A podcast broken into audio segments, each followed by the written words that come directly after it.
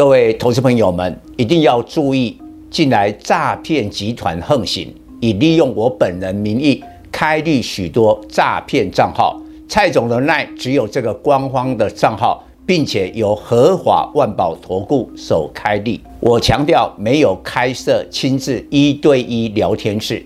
没有技术班教学，没有互委托下单，没有港股、美股及任何衍生性金融商品交易。近年来也没有出书准备。只要看到任何利用蔡总肖像开立的粉丝团，要求做出上述的行为，就是诈骗集团。粉丝们看到一定要帮我们检举，共同抵制。感谢大家。各位粉丝朋友，大家好，我是陈章，现在是礼拜二盘后的分析。那美国股市连续的大跌，盘前就预告今天台北股市要心理准备会回测万六。呃，蔡总估计的一个低点是在一万五千七百到一万五千六百点。那今天开盘果然就大跌了三百一十四点，最低是一五七三四，哎，真的来到了一万五千七百了。但是更戏剧化的是翻红收盘涨十二点，守住了万六，收在一六零六一。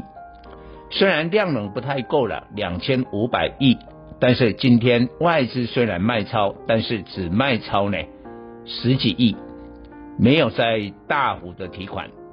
所以一般认为今天台北股市呢两个力量，第一股力量我认为应该是政府呢护盘。来护这个万六，第二股力量强短，因为明天晚上美国公布了四月份的 CPI，现在越多的报告呢，在网络媒体呢来传播了。第一个，油价的回跌，三月份的时候 CPI 为什么高达八点五趴？因为西德州原油飙到最高是一百三十美金，那四月的话呢？西德州原油最高只有一百零九美元，再过来，美国二手车的价格四月份也开始下跌，这两个部分会使得明天公布的四月 CPI 应该不会再高于三月的八点五趴。我现在看到所有的报告几乎都是讲八点二、八点一，真的是这个数字的话，那美国股市会暂时稳定。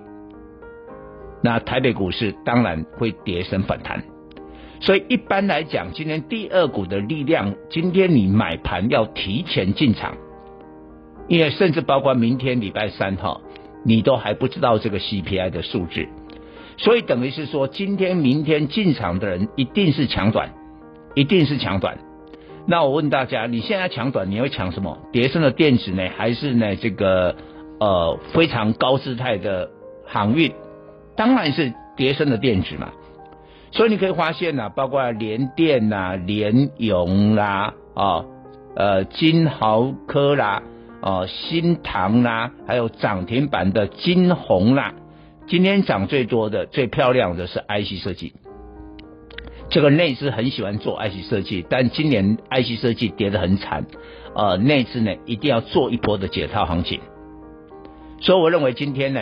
以市场的心理研判，啊，蔡总用三十几年的经验来判断，今天会买股票的人呐、胆子是比较大的，那一定是买叠升电子，一定是买，包括明天可能还会买叠升的电子，但是呢，你看今天的航运还是开盘后啊。九点半左右啦，这个万海啦、散装轮啦，昨天我礼拜一的专题特别提到，货柜轮的景气会好两年，今年二零二二到明年二零二三都很好，但是以中期的角度，大概就三抓三个月，散装轮会更好。为什么？因为散装轮它现在抢粮抢煤，运价呢会喷出哦，会喷出哦。所以今天散装轮很多的股票哈，裕民啦、这个世维行啦、惠阳 KY 啦等等，也在九点半左右啊，跟那些 IC 设计一样迅速还红。但是尾盘的时候，我发现有一点稍微的被压抑，稍微的被压抑。那为什么？因为我刚才讲过，你今天在 CPI 公布之前你要买，你一定买跌深电子。但是 CPI 公布之后呢，到了台北时间礼拜四的时候凌晨，你已经知道这个 CPI 的数字啊。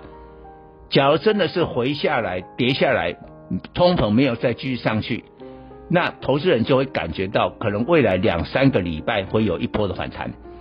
这时候你反弹的时间拉长，你要买的股票就不是强短。你会买说，哎，景气比较好的股票，所以航运就可能成为指标。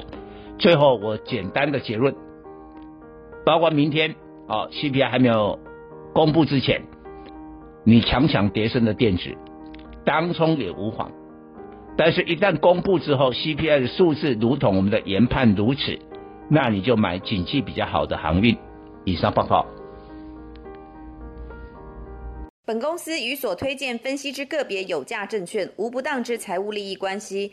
本节目资料仅供参考，投资人应独立判断、审慎评估并自负投资风险。